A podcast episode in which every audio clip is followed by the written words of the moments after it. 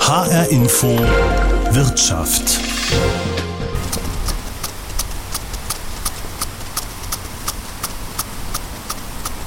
Ja, ein äh, interessantes Geräusch. Kannst du dir vorstellen, was das ist? Hm, kaputter Zweitakter?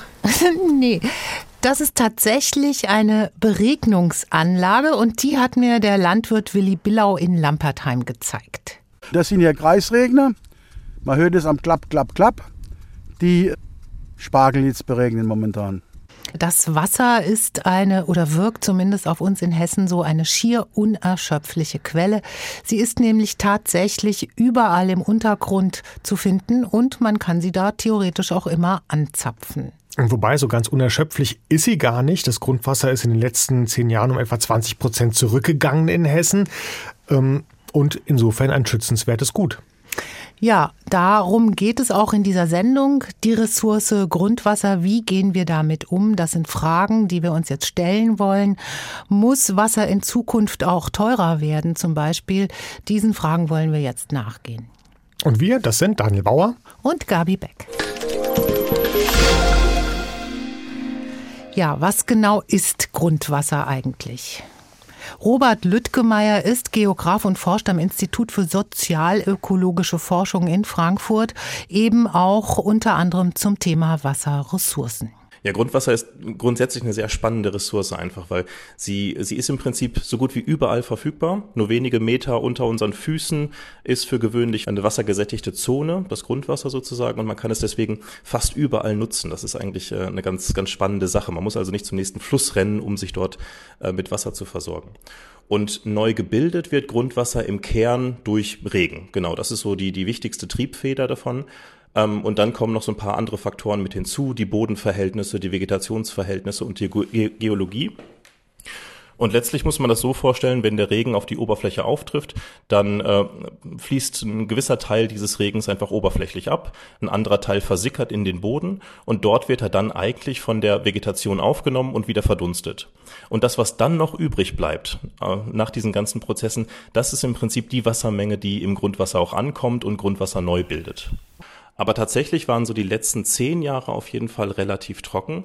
Also gerade seit 2018 sieht man speziell auch in Hessen, dass die Grundwasserstände gesunken sind und dass sich diese, ähm, diese eigentlich in den letzten Jahren nicht wieder erholen konnten. Obwohl man eigentlich immer davon ausgeht, dass sich in den Wintermonaten diese Speicher wieder auffüllen sollten, hat das bislang nicht in der Form stattgefunden, dass das Defizit aus 2018 wieder aufgefüllt werden konnte. Das heißt, tatsächlich ist da so ein negativer Trend in der Grundwasserneubildung erkennbar.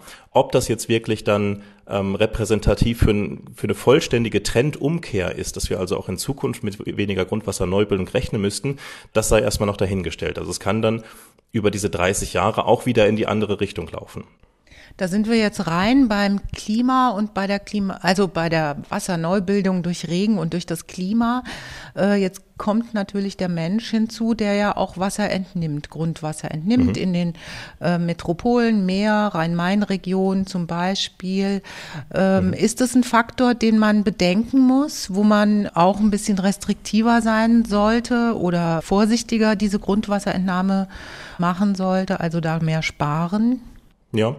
Auf jeden Fall, also wenn es um die Grundwasserneubildung grundsätzlich geht, dann spielt halt die Landnutzung eine gewisse Rolle.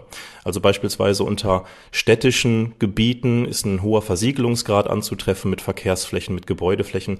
Da wird im Prinzip nicht viel Grundwasser neu gebildet. Also da hat der Mensch einen ganz klaren Einfluss auf diese Neubildungsraten, während im ähm, in Wäldern oder auch auf Grünlandflächen die Grundwasserneubildung eigentlich schon ganz gut ist und durch den Menschen an der Stelle wenig beeinflusst ist. Aber klar, der Mensch nutzt natürlich Grundwasser. Wir nutzen in Deutschland etwa 60, 70 Prozent ähm, für unsere Grund, für, für die öffentliche Trinkwasserversorgung entnehmen wir aus dem Grundwasser. Das heißt, ist eine unglaublich wichtige Wasserquelle für uns. Und ähm, da spielt natürlich auch die industrielle Grundwassernutzung dann eine Rolle, so dass sich das am Ende summiert auf einen signifikanten, äh, eine signifikante Wirkung des Menschen auf diese Grundwasserkörper. Und da muss man halt sehen, dass unsere Grundwasserentnahmen sich in den Sommermonaten eigentlich zu einer Spitze auftürmen Also in so ganz trockenen und heißen Sommern, da haben wir exorbitante Wasserentnahmen und wirken damit auch sehr stark auf diesen Grundwasserkörper ein und reduzieren ihn in seiner Menge in der Form. Und dann sind wir wiederum darauf angewiesen, dass in den Wintermonaten entsprechende Niederschläge fallen und sich diese Speicher dann wieder auffüllen. Und wenn sich das nicht so in der Form vollzieht, dann müssen wir natürlich auch darauf schauen, dass wir in den Sommermonaten nicht zu viel entnehmen, um diese Speicher nicht überzustrapazieren.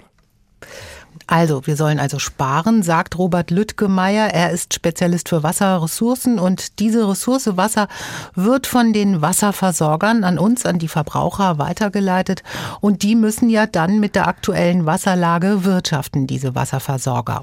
Wie sehen die denn genau die aktuelle Situation, Daniel? Ja, das habe ich Horst Meyerhofer gefragt. Er ist Geschäftsführer vom Landesverband der Energie- und Wasserwirtschaft Rheinland-Pfalz und Hessen. Also das sind im Wesentlichen die Versorger, zum Beispiel die Stadtwerke. Und der Chef des Städte- und Gemeindebundes, der hat vor ein paar Tagen ja noch gesagt, dass im Sommer zumindest in Teilen von Deutschland Wasser sogar rationalisiert werden muss. Hm, Horst Meyerhofer beschreibt die Situation etwas weniger dramatisch, würde ich sagen. Also sie war schon noch ernster, würde ich sagen, nachdem in diesem Winter es zumindest einigermaßen feucht und, und geregnet hat. Das ist natürlich ein gewisser Vorteil, weil das, was im Sommer an Wasser verbraucht wird, dieser Grundwasserspiegel, der wird im Winter aufgebaut. Nichtsdestotrotz merkt man schon, dass die Trockenheit zunimmt, dass es regional sehr unterschiedlich ist, ist die eine Wahrheit. Die andere ist, dass man schon mehr darauf achten muss, als man es in der Vergangenheit getan hat. Hm, Sie haben gerade die regionalen Unterschiede angesprochen. Hier ist es ja zum Beispiel so, der Vogelsberg beklagt sich immer, dass die Frankfurter ihnen das Wasser absaugen. Ist da eigentlich was dran? Nee, das, da ist nichts dran, weil das Wasserdargebot gerade in Mittelhessen auch wirklich sehr, sehr gut ist. Das Wichtige wäre eigentlich, dass man Verbundsysteme schafft. Das heißt, dass man regionale Unterschiede dadurch ausgleicht, dass man auf andere Grundwasserkörper auch zurückgreift und davon würden übrigens alle profitieren. Denn es gibt ja auch Gebiete, die zwar grundwassermäßig ganz gut sind, die aber oft über Quellschüttungen oder so nur bedient werden, die früher eine sichere Wasserversorgung garantiert haben und das ist jetzt teilweise nicht mehr der Fall. Deswegen ist es immer gut, wenn man versucht, sich gegenseitig zu unterstützen und auszuhelfen und das ist ja eigentlich auch das, was zwischen dem Vogelsberg und Südhessen passiert. Aber natürlich muss es so sein, dass für alle immer genügend da ist. Hm, aber könnten die Versorger da nicht heute schon enger zusammenarbeiten? Also gibt es da noch immer so ein bisschen das äh, besitzständische Denken?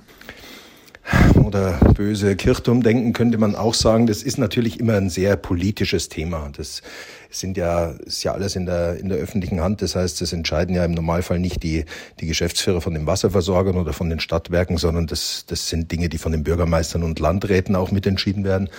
Wir merken schon, dass da die Bereitschaft auch steigt.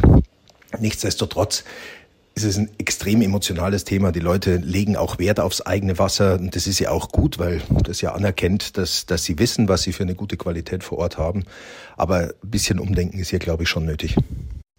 Die Industrie ist mit Abstand der größte Verbraucher, noch viel mehr als die Privathaushalte, kommt aber noch relativ günstig davon. Also in Hessen zum Beispiel gibt es das Wasser sogar noch gratis. Ähm, Stichwort ähm, Entgelt, Wassercent auch genannt. Ist das eigentlich noch zeitgemäß? Also in Rheinland-Pfalz gab es da ja lange Jahre die Diskussion, ob man es einführen soll. Wir waren damals sehr zurückhaltend, auch weil die Befürchtung bestand, dass dann die Menschen der Meinung sind, die Wasserversorger erhöhen ihre Gebühren.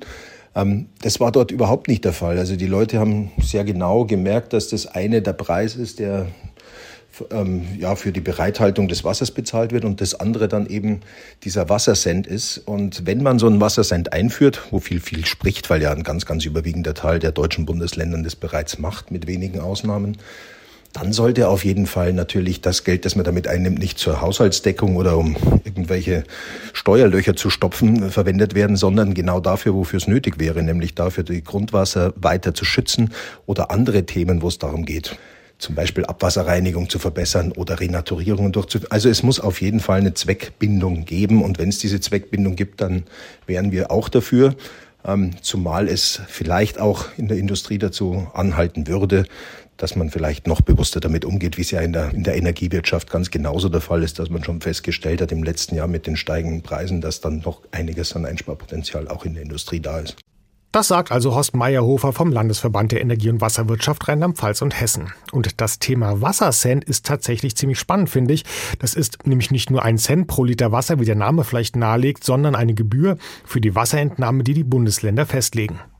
Ja, man muss dazu wissen, dass in Rheinland-Pfalz derzeit sechs Cent pro Kubikmeter Wasser erhoben werden. Flusswasser oder sogenanntes Oberflächenwasser kostet dann 2,4 Cent für Verbraucher. Also ein verschwindender Betrag. Ähm, mir hat mal jemand gesagt, das wären so fünf Euro pro Verbraucher am Ende des Jahres. Also für den Endverbraucher, für uns jetzt gar nicht viel, aber dafür gibt man natürlich dem Wasser einen Wert. Das motiviert dann zum Sparen auch die Industrie. Hessen ist übrigens eines der letzten Bundesländer, in denen es den Wassercent noch nicht gibt. Aber dazu später mehr in der Sendung. Du hast jetzt erstmal ein Projekt besucht, wo heute schon Grundwasser in der Landwirtschaft gespart wird. Genau, und man benutzt das Flusswasser statt des Grundwassers oder besser gesagt, man nimmt das Flusswasser, um Grundwasser zu erzeugen. In Südhessen habe ich Landwirt Willi Billau getroffen. Er baut Gemüse an, nämlich Erdbeeren, Spargeln und vor allem auch Kartoffeln auf insgesamt 100 Hektar Land.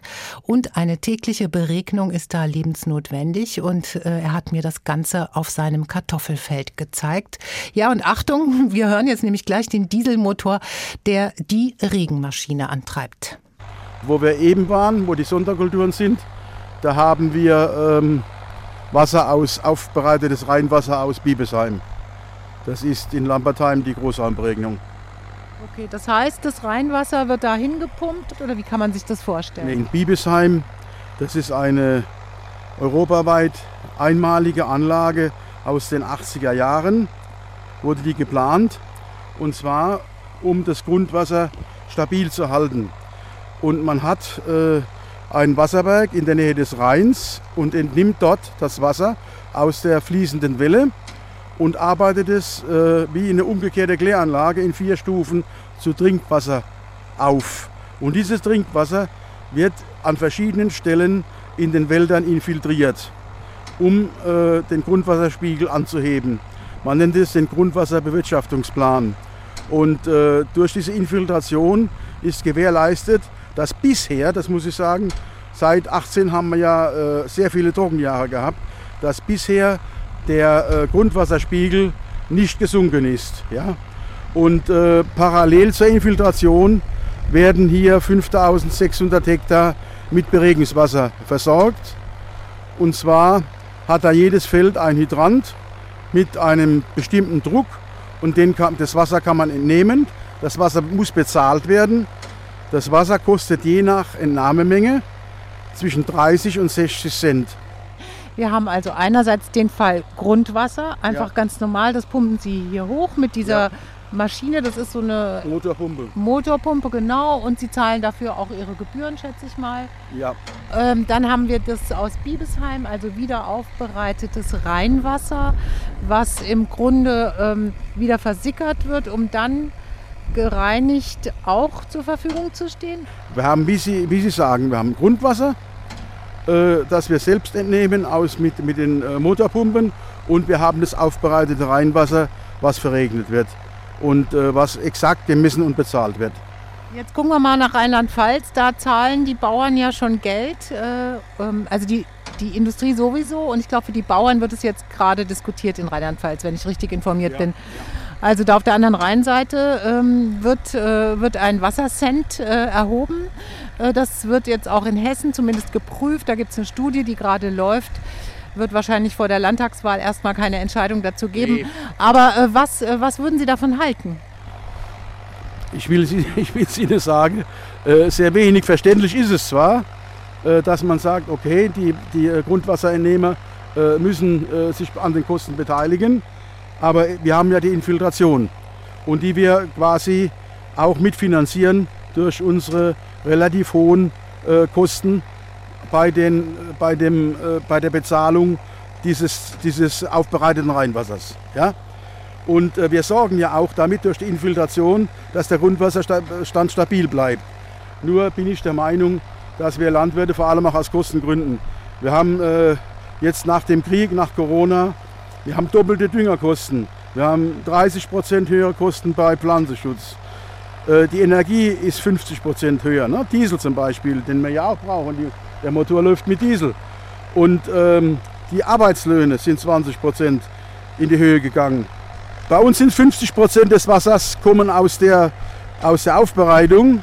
Wenn dann noch äh, die andere Hälfte bezahlt werden muss, ist die Ökonomie in Frage gestellt. Dann machen Sie dicht. Das wollen wir nicht, ne? aber äh, wenn man gezwungen sein sollte, also Gemüsebauer Willi Billau stöhnt schon unter den Kosten, die er sonst noch so zu tragen hat. Und da bläst er natürlich ins gleiche Horn wie der Bund der Steuerzahler. Die sagen auch, noch eine Belastung mehr für die Endverbraucher, das wäre nicht nötig. Aber viel mehr Wasser braucht zum Beispiel die Industrie. Und hier vor allem die chemische Industrie.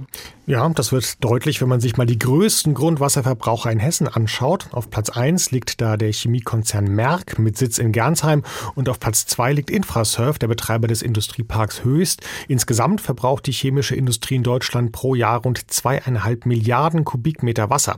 Das meiste wird zur Kühlung verbraucht. Das nehmen sie dann meist aus Flüssen, wie zum Beispiel aus dem Rhein, aber es wird eben auch Grundwasser verbraucht. Ich habe den Umweltreferenten Thomas Kullig vom Verband der chemischen Industrie, VCI, gefragt, gefragt, ob man da in Zeiten des Klimawandels vielleicht inzwischen sparsamer geworden ist. Die Zahl ist in etwa konstant geblieben. Wir haben aber deutliche Produktionsausweitungen in den letzten Jahren gesehen, sodass man sagen kann, dass der spezifische Wasserverbrauch, also der Wasserverbrauch je Tonne Produkt deutlich abgenommen hat in den letzten Jahren. Jetzt sieht es zumindest momentan wieder so aus, wenn man die Wettervorhersagen hört, dass es zumindest im Juni wieder heiß und trocken bleibt. Äh, Wasser wird auch in diesem Sommer wahrscheinlich ein knappes Gut sein. Einige Städte rufen auch schon wieder zum Sparen auf. Ähm, teilweise müssen Bürger ja auch Strafen dann zahlen, wenn man den Rasen mittags bewässert. Müsste da nicht auch die Industrie ihren Beitrag leisten, zum Beispiel jetzt durch, sagen wir, höhere Tarife bei den Wasserentnahmeentgelten? Ähm, da geht es auch um einen Industriestandort Deutschland, Produktionsbedingungen, Kosten, Energieintensivität. Ähm, wir haben natürlich durch die Ereignisse des Ukraine-Krieges, gerade bei der Frage der Gasversorgung und der immer noch hohen Gaspreise natürlich momentan ein großes wirtschaftliches Problem in Deutschland und wir äh, unternehmen große Anstrengungen, den Standort hier attraktiv zu gestalten. Und da ist natürlich jetzt eine Frage nach höheren, höheren Kosten für Wasserentnahmen ein heißes Eisen momentan. Das stimmt, dass in den meisten Bundesländern es schon ja, diesen sogenannten Wassercent gibt, also das Wasserentnahmeentgelt. Der VCI hat sich aber da immer ablehnend gegen positioniert. Wäre es jetzt nicht im Rahmen der Klimakrise vielleicht auch Zeit, da umzudenken? Bei dem Thema Wassersparen rennen sie bei uns offene Türen ein. Da stehen wir in der Verantwortung, das wissen wir. Wir brauchen relativ viel Wasser, das ist auch klar. Damit stehen wir ähm, im Fokus der Überlegungen. Und auf der anderen Seite ist es natürlich unser Interesse, hm, ich hatte es gesagt, die, die wirtschaftlichen Rahmenbedingungen so zu halten, dass hier eine Chemieindustrie überleben kann. Und in dem Spannungsfeld bewegen wir uns, aber klar, die Klimakrise ist da. Ähm, wir werden immer, immer mehr im, im Sommer Wasserknappheiten sehen und da müssen wir auch drauf reagieren. Thomas Kullig vom Verband der chemischen Industrie. Dem ist schon sehr bewusst, dass man Wasser sparen muss, aber freiwillig mehr dafür zu zahlen, das will man da offenbar nicht. Ja, und letztlich ist das Ganze natürlich eine politische Entscheidung. Wir hatten es ja vorher schon in der Sendung mal gesagt, Hessen ist neben Bayern und Thüringen das einzige, das letzte Bundesland, das kein Entgelt für die Wasserentnahme erhebt, also kein Wassercent. Den gab es zwar mal bis vor 20 Jahren, aber die CDU-geführte Regierung hat ihn damals abgeschafft. Im Grünen Umweltministerium Ministerium lässt man die Wiedereinführung zwar schon seit über einem Jahr prüfen, aber wenn man da anfragt, dann heißt es aktuell nur, hm, vor dem Spätsommer oder Herbst passiert da erstmal nichts. Im Klartext, wahrscheinlich werden wir erst nach der Landtagswahl im Oktober wissen, ob sich da was ändert. Ja, dabei wäre es längst an der Zeit für so einen Wassercent, auch hier bei uns in Hessen. Das sagt zumindest der BUND, der Bund für Umwelt und Naturschutz. Ich habe mit Thomas Norgal vom BUND Hessen darüber gesprochen. Wir sagen deshalb, man muss sozusagen hier alle Möglichkeiten nutzen, um Wasser zu sparen. Und da ist ein Wassercent zunächst mal ein ökonomischer Hebel, der einen darauf aufmerksam macht, dass ein geringerer Verbrauch eben sich auch im Portemonnaie niederschlägt. Noch wichtiger ist aber, dass das Land damit eine feste Einnahmequelle bekommt, die es dann wieder zweckgebunden verwendet, um Wassersparmaßnahmen auch bei Kommunen zu finanzieren. Und dieses ist aus unserer Sicht zentral wichtig, weil die Kommunen sonst sagen, wir haben gar nicht die Finanzmittel, sozusagen diese Dinge alleine zu stemmen. Der Effekt, äh, dass wir alle aufmerksam werden und äh, möglicherweise noch Wasser sparen und der zweite eben ähm, Maßnahmen äh, anregen. Was wären das so für Maßnahmen? Was schwebt Ihnen da vor oder was gibt es da schon? Na, die erste und klassische ist natürlich sozusagen, dass man guckt, ob man bei der Toilettentaste sozusagen wirklich immer die große Taste drückt, ob man nicht da auch die kleine Taste drücken kann. Dann gibt es seit vielen Jahren die Durchflussverringerer, die man in seinen Wasserhahn einbauen kann oder in seine Dusche. Das machen schon viele, aber längst noch nicht alle. Das sind so die Kleinmaßnahmen, die meistens mit wenigen Cent gemacht sind und sich am Ende des Jahres auch rentieren für den Verbraucher. Aber ein ganz großer Brocken, der jetzt angegangen werden muss, ist, dass wir immer mehr Brauchwasserleitungen in die Häuser bekommen. Brauchwasser ist Wasser sozusagen, was keine Trinkwasserqualität hat oder auch nicht haben muss, das wir aber benutzen können, zum Beispiel für die Toilettenspülung. Und allein die Toilettenspülung macht mehr als ein Drittel des gesamten häuslichen Wasserverbrauchs aus. Wenn wir da also dazu kommen, dass wir zunehmend mehr Brauchwasser einsetzen und nicht mehr Trinkwasser, dann bekommen wir gewaltige Spareffekte und die müssen wir unbedingt versuchen zu heben. Und ich denke, in der Industrie äh, und auch in der Landwirtschaft gibt es da ähnliche Hebel. Ja, also gerade die Landwirtschaft, die wahrscheinlich äh, auch in ganz Hessen und nicht nur im südhessischen Raum künftig immer mehr auf Bewässerung setzen muss, die muss die Bewässerungstechniken ändern. Das fängt an mit der Frage, wann bewässere ich? Wenn Sie tagsüber bewässern und Sie haben da so einen Regner, der, die, der das Wasser hoch in die Luft spritzt und dann so in einer Pendelbewegung sozusagen über die Fläche verteilt, dann weiß man, dass ein Großteil dieses Wasser unten gar nicht ankommt, weil es bei heißen Tagen gleich verdunstet. Also bewässert werden muss in der Nacht. Zweiter Punkt ist, gerade auch in der Landwirtschaft, die, ähm, ariden Gebiete, Israel und andere Nationen, die eben schon immer mit Trockenheit zu kämpfen haben, die wissen, wir müssen eine Punktbewässerung direkt an der Pflanze anbringen. Dieses Versprühen von Wasser über große Flächen, das haben wir uns leisten können in Deutschland, solange wir sozusagen kein Wasserproblem haben. Aber da brauchen wir andere Techniken. Und dann kann man auch mit den gleichen Bewässerungsmengen viel größere Flächen und viel effektiver bewässern. Das sind nur alles gewaltige Investitionen, die ja auch getragen werden müssen und in dem Fall dann von der Landwirtschaft. Bei der Industrie, wir brauchen viel mehr geschlossene Wasserkreisläufe. Also vieles von unserem Wasser äh, wird ja in der Industrie nicht äh, benutzt und verunreinigt, sondern praktisch zum Kühlen benutzt. Und da brauchen wir einfach viel größere geschlossene Kühlkreisläufe. Es gibt also eine Menge noch zu tun und es gibt auch eine Menge Möglichkeiten, aber sie müssen jetzt ernsthaft angegangen werden. Und ja, das kostet alles Geld, aber wenn wir es nicht tun, sind die Folgen viel, viel problematischer und die Kosten im Zweifelsfall viel, viel höher, die wir dann zu tragen haben. Das sind also einige Tipps von Thomas Norgal vom BUND, wie man diesen Wassercent verwenden könnte. Und er sagt auch, er sei bitter nötig angesichts der Tatsache, dass der Klimawandel in absehbarer Zeit immer heißere Sommer bringt. Damit hätte man dann mehr Geld zum Beispiel für die Renaturierung von Flüssen. Ähm, wir haben in der Sendung jetzt gehört, es gibt gute Gründe dafür, aber auch dagegen.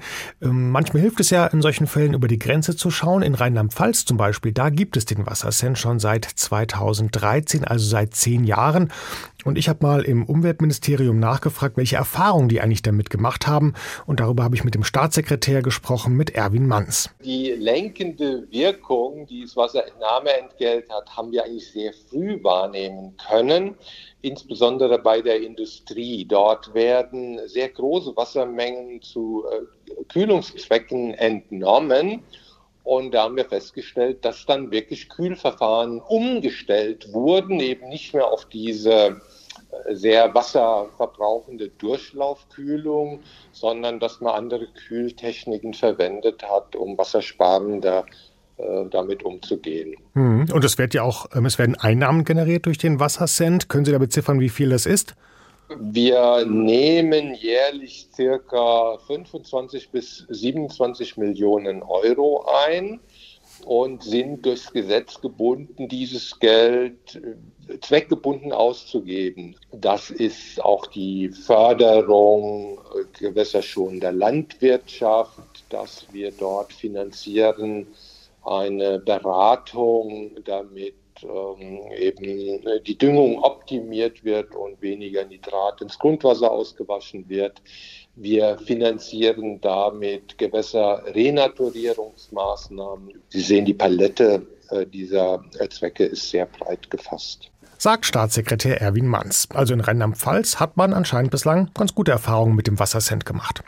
Also ganz ehrlich, ich finde, das könnte schon auch eine Lösung für Hessen sein, zumal ich da am Ende des Jahres vielleicht maximal fünf Euro mehr zahlen müsste.